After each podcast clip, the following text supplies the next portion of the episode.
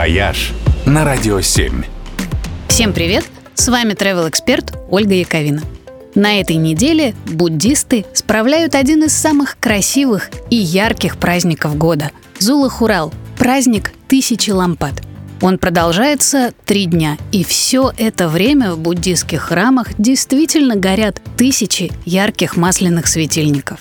Считается, что их свет помогает рассеивать мрак, скопившийся над этим миром, а возжигание лампад смягчает карму.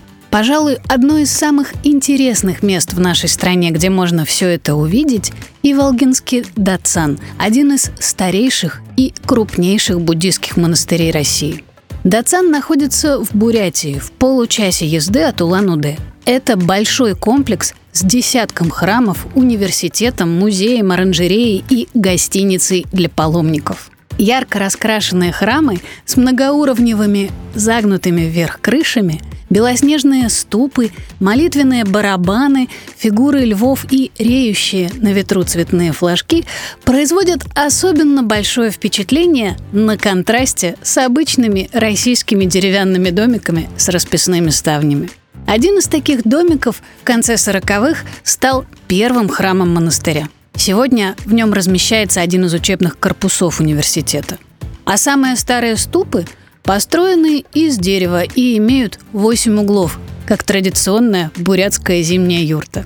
Главная святыня монастыря – нетленное тело Ламы Итигелова, который почти сто лет назад, в 1927 году, ушел в нирвану и с тех пор так и сидит в позе лотоса.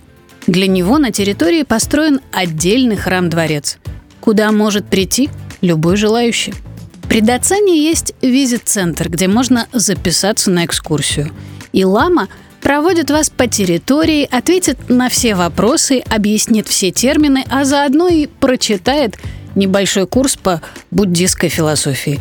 Очень интересный и необычный опыт. «Вояж» только на Радио 7.